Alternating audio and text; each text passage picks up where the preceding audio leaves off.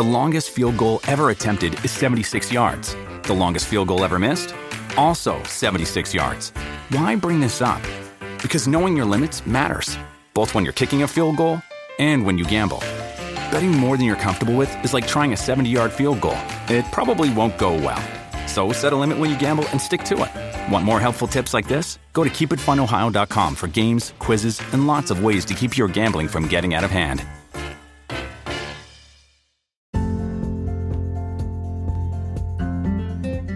Hola, hola, bienvenida, bienvenido, bienvenidos todos a este nuevo episodio de KB en Unión Live. Por aquí quien te habla y te saluda, Carla Berríos, para ayudarte a sanar y o curar. Y así ayudarte a recordar tu verdadero ser, tu ser divino, tu divinidad, como lo quieras llamar. Esa conexión intuitiva que todos tenemos, que está allí a un solo sí de prestarnos esa ayuda, de hacer la conexión, como, como lo llamo. Hoy vamos a continuar con la lectura de un libro, Los cinco lenguajes del amor, el secreto del amor que perdura, por Gary Chapman. Eh, ya estamos por finalizar y en el episodio anterior eh, quedamos justamente en, un capítulo llamado Ama a quien no merece amor. Y hablaba eh, Gary de un, de un experimento que iba a hacer con una chica, pero la palabra clave que quedó allí en ese desafío era que si es posible amar a un cónyuge o a una pareja que se ha convertido en tu enemigo. Entonces, hoy continuamos ese experimento que realizó por seis meses. Ana, si estás dispuesta, me gustaría hacer un experimento. Me gustaría ver qué pasaría si aplicáramos estos principios a, a tu matrimonio. Te explicaré lo que quiero decir. Seguí explicándole a Ana el concepto del tanque emocional y el hecho de que cuando el tanque está bajo, como el suyo, no tenemos sentimientos de amor hacia nuestro cónyuge, sino que solo experimentamos vacío y dolor. Le dije que si pudiéramos aprender a hablar el lenguaje primario del amor del otro, se podría satisfacer esa necesidad emocional y podrían volver a crecer los sentimientos positivos. ¿Tiene algún sentido para ti? Le pregunté. Doctor Chatman, usted ha descrito mi vida. Nunca antes la he visto con tanta claridad. Estábamos enamorados antes de casarnos, pero poco después nuestro matrimonio se vino abajo y nunca aprendimos a hablar el lenguaje de amor del otro. Mi tanque ha estado vacío por años y estoy segura de que el suyo también. Doctor Chadman, si hubiera entendido este concepto antes, tal vez nada de esto habría pasado. No podemos volver atrás, Ana, le dije. Todo lo que podemos hacer es tratar de forjar un futuro diferente. Me gustaría proponer un experimento de seis meses. Probaré cualquier cosa, dijo Ana. Me gustó su espíritu positivo, pero no estaba seguro si entendía lo difícil que sería el experimento. Comencemos por indicar nuestro objetivo, dije. Si en seis meses pudieras lograr tu más profundo deseo, ¿cuál sería? Ana guardó silencio por un rato, entonces dijo con toda convicción, me gustaría vernos haciendo cosas juntos, yendo a lugares juntos. Me gustaría sentir que está interesado en mi mundo me gustaría vernos conversando cuando salimos a comer. Me gustaría que me escuchara. Me gustaría sentir que valora mis ideas. Me gustaría vernos viajando juntos y divirtiéndonos de nuevo. Me gustaría saber que valora nuestro matrimonio más que cualquier cosa. Ana hizo una pausa y luego continuó. Por mi parte, me gustaría sentir cariño, y tener sentimientos positivos hacia, hacia Él otra vez. Me gustaría respetarlo de nuevo. Me gustaría estar orgullosa de él. Ahora mismo no tengo esos sentimientos. Mientras Ana hablaba, yo escribía. Cuando terminó, leí en voz alta lo que dijo. Eso parece un objetivo muy noble, le dije. Pero, ¿eso es lo que quieres en realidad, Ana? Más que cualquier cosa.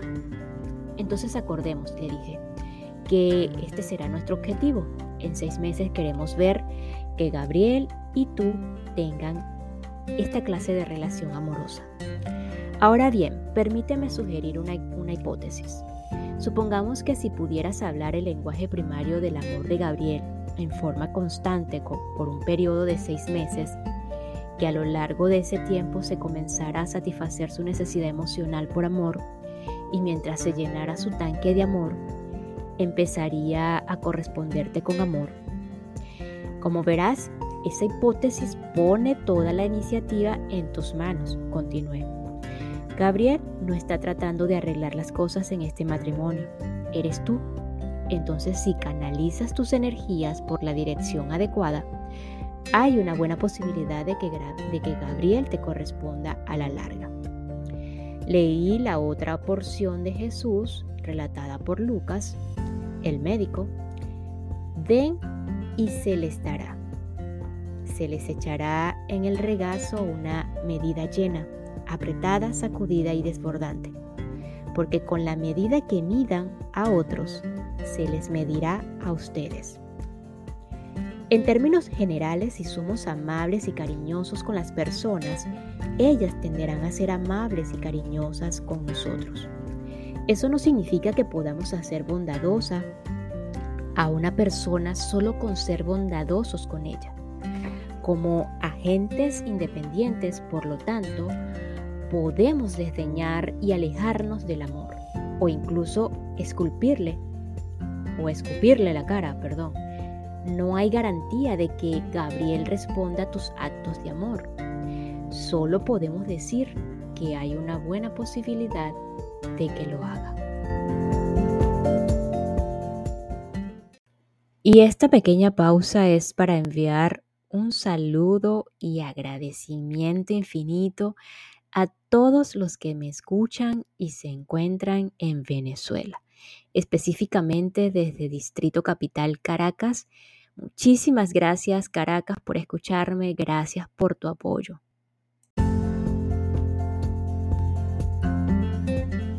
Quiero ser una mejor esposa para ti.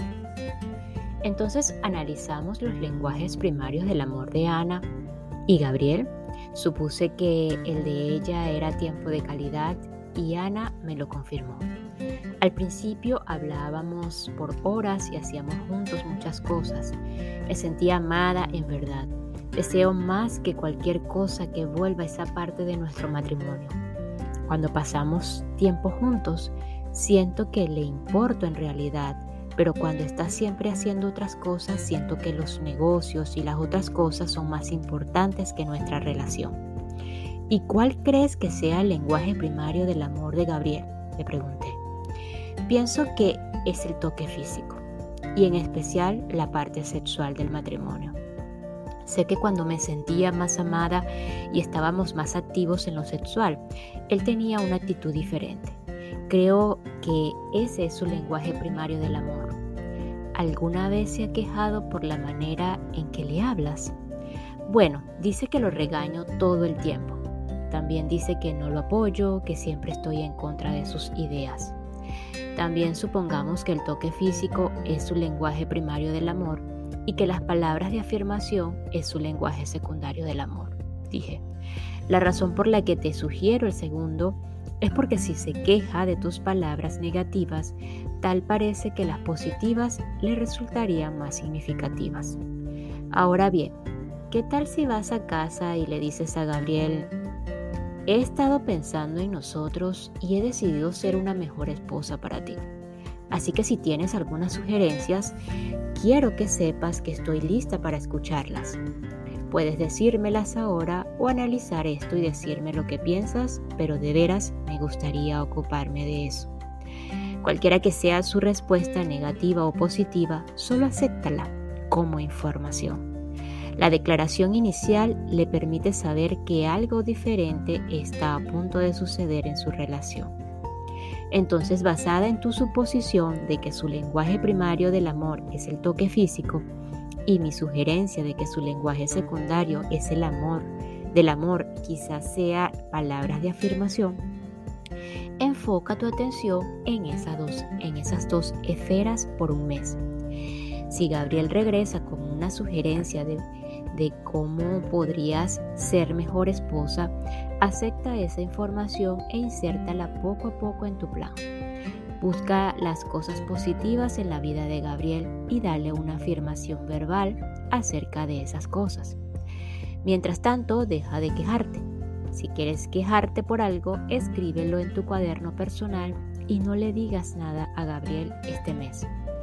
Comienza a tener más iniciativa en el toque físico y la participación en las relaciones sexuales. Sorpréndelo siendo más dinámica, no solo respondiendo a sus avances. Establece la meta de tener relaciones sexuales por lo menos una vez a la semana, las primeras dos semanas y después dos veces en las siguientes dos semanas. Ana me había comentado que Gabriel y ella solo tuvieron una o dos veces relaciones sexuales en los pasados seis meses. Me imaginé que este plan sacaría las cosas del punto muerto con bastante rapidez. Ay, doctor Chetman, eso va a ser difícil, dijo Ana. Me resulta duro ser sexualmente sensible cuando me pasa por alto todo el tiempo. Me he sentido usada en lugar de amada en nuestros encuentros sexuales. Todo el resto del tiempo actúa como si yo no tuviera ninguna importancia y luego quiere saltar a la cama y usar mi cuerpo. Eso me ha ofendido y supongo que por eso no hemos tenido relaciones con mucha frecuencia en los últimos años. Tu reacción ha sido natural y normal, le aseguré a Ana. Para casi todas las esposas el deseo de tener intimidad sexual con sus esposos es producto de sentirse amadas. Si se sienten amadas, desean la intimidad sexual. Si no es así, es probable que se sientan usadas en el contexto sexual. Por eso es que amar a alguien que no nos ama es muy difícil. Va en contra de nuestras tendencias naturales. Es probable que tengas que depender en gran medida de tu fe en Dios para hacer esto. Quizá te ayude si lees de nuevo el sermón de Jesús sobre amar a tus enemigos, amar a ellos que te amar a esos que te odian, amar a esos que te utilizan. Y luego pídele a Dios que te ayude a practicar las enseñanzas de Jesús. Podría decir que Ana entendía lo que le decía, incluso asentía ligeramente con la cabeza. Sus ojos me decían que tenía muchísimas preguntas. Sin embargo, Dr. Chatman, ¿acaso no es hipocresía expresar el amor de manera sexual cuando tienes tales sentimientos negativos hacia la persona? Tal vez nos ayudaría a distinguir entre el amor como un sentimiento y el amor como una acción, le dije. Si afirmas que tienes sentimientos inexistentes, es hipocresía y esa falsa comunicación no es la manera de forjar relaciones íntimas. No obstante, si expresas un acto de amor en beneficio o placer de la otra persona, es solo una decisión. No alegas que la acción sea el resultado de un compromiso emocional profundo. Solo decides hacer algo en beneficio del otro. Creo que eso debe ser lo que quiso decir Jesús. Sin duda, no tenemos sentimientos de amor hacia las personas que nos odian. Eso sería normal, pero podemos hacerles actos de amor. Esa es una simple decisión. Esperamos que tales actos de amor tengan un efecto positivo en sus actitudes, comportamiento y tratamiento, pero al menos decidimos hacer algo positivo en su favor. Mi respuesta pareció satisfacer a Ana, al menos por el momento. Tuve la sensación de que hablaríamos de eso otra vez. También tuve la sensación de que si el experimento daba resultado, sería la profunda fe en Dios de Ana. Después del primer mes, dije, quiero que le preguntes a Gabriel cómo te estás desempeñando. Con tus propias palabras, pregúntale Gabriel. ¿Recuerdas que hace unas semanas que dije que iba a tratar de ser una mejor esposa? quiero preguntarte si piensas que estoy lográndolo. Cualquier cosa que diga Gabriel, acéptalo como información. Cualquiera que sea su respuesta, no discutas, sino acéptala y asegúrale que estás hablando en serio respecto a ser una mejor esposa y que si tienes sugerencias adicionales, estás lista para escucharlas. Sigue este patrón de pedirle su opinión una vez al mes por los seis meses.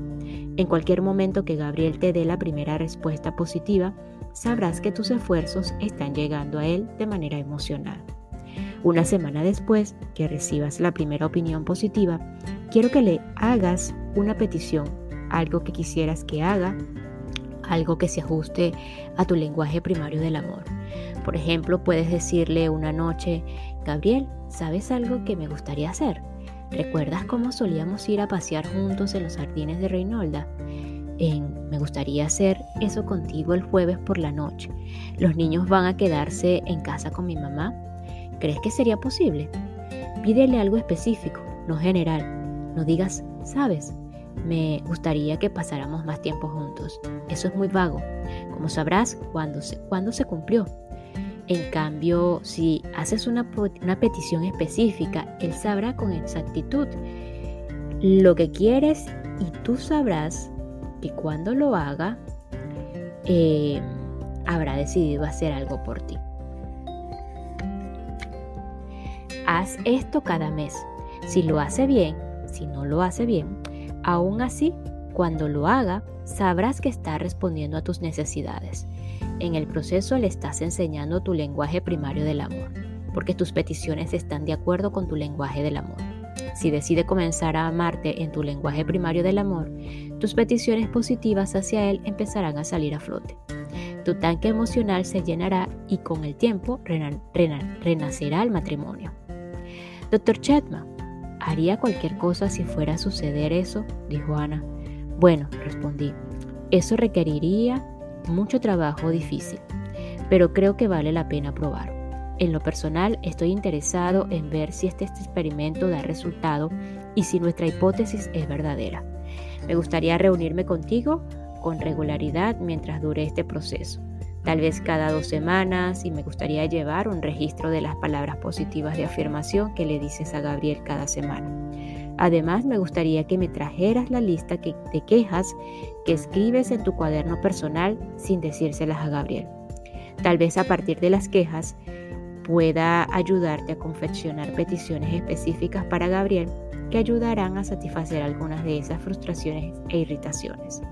Al fin y al cabo, quiero que aprendas a expresar tus frustraciones e irritaciones de una manera constructiva y quiero que tú y Gabriel aprendan cómo lidiar con esos conflictos e irritaciones. Sin embargo, durante ese experimento de seis meses quiero que los escribas sin decírselos a Gabriel. Ana se marchó y creo que tenía la respuesta a su pregunta. ¿Es posible amar a alguien que se odia? En los siguientes seis meses, Ana vio un tremendo cambio en la actitud de Gabriel y en su tratamiento hacia ella. El primer mes trató todo el asunto a la ligera. No obstante, después del segundo mes, le dio una opinión positiva con relación a sus esfuerzos. En los últimos cuatro meses respondió de manera positiva a casi todas sus peticiones y los sentimientos de Ana por él comenzaron a cambiar de forma drástica. Gabriel nunca vino para consejería, pero escuchó algunos de mis CDs y los analizó con Ana. La alentó a que continuara con la consejería, lo cual hizo por otros tres meses después de nuestro experimento. Hasta el día de hoy, Gabriel les jura a sus amigos que yo soy un hacedor de milagros. En realidad sé que el amor es el hacedor de milagros. Quizá tú necesites un milagro en tu matrimonio. ¿Por qué no pruebas el experimento de Ana? Dile a tu cónyuge que has estado pensando en tu matrimonio y decidiste que te gustaría hacer mejor las cosas para satisfacer tus necesidades. Pídele sugerencias de cómo podrías mejorar. Sus sugerencias serán, más serán una pista para su lenguaje primario del amor. Si no hace sugerencias, averígualo basándote en las cosas por las que se ha quejado a través de los años. Luego, por seis meses, concentra tu atención en ese lenguaje del amor. Al final de cada mes, pídele a tu cónyuge su opinión de cómo estás cumpliendo y pídele más sugerencias. Cada vez que tu cónyuge te diga que ve mejoras, espera una semana y hazle una petición específica. La petición debe ser algo que quieras que haga por ti. Si decide hacerlo, sabrás que está respondiendo a tus necesidades. Si no honra tu, petición, continúa amándolo. Tal vez el próximo mes responda de manera positiva. Si tu cónyuge comienza a hablar tu lenguaje del amor al responder a tus peticiones, volverán tus sentimientos positivos hacia él y con el tiempo renacerá tu matrimonio. No puedo garantizar los resultados, pero muchas personas que he aconsejado han experimentado el milagro del amor.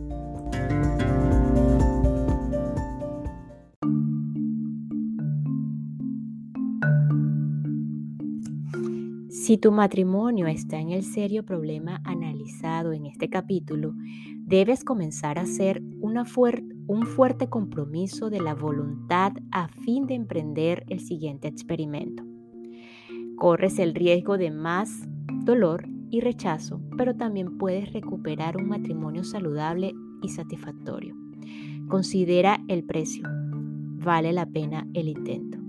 Así que la recomendación número uno, pregunta cómo puede ser un mejor cónyuge, una mejor pareja, y sea cual fuera la actitud del otro, actúa de acuerdo a lo que te dice. Continúa buscando más participación y cumplimiento de esos deseos que todo tu corazón y voluntad, o con todo tu corazón y voluntad.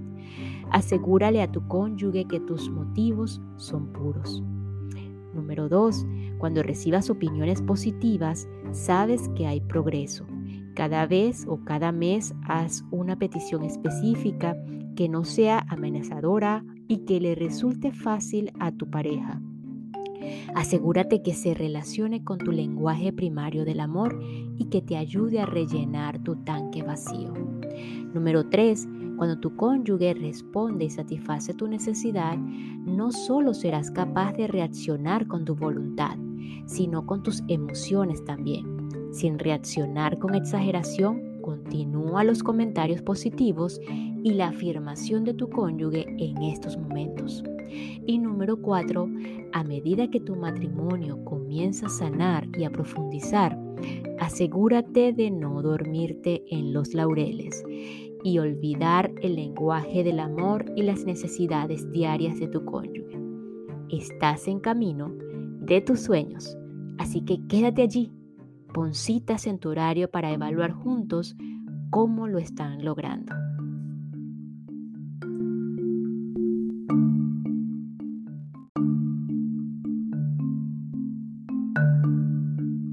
Y culminamos este episodio y este capítulo Ama a quien no merece amor con esta frase importante. Es probable que tengas que depender en gran medida de tu fe en Dios para hacer esto. Es probable que tengas que depender en gran medida de tu fe en Dios para hacer esto. Nos escuchamos en el próximo episodio. Gracias, gracias, gracias.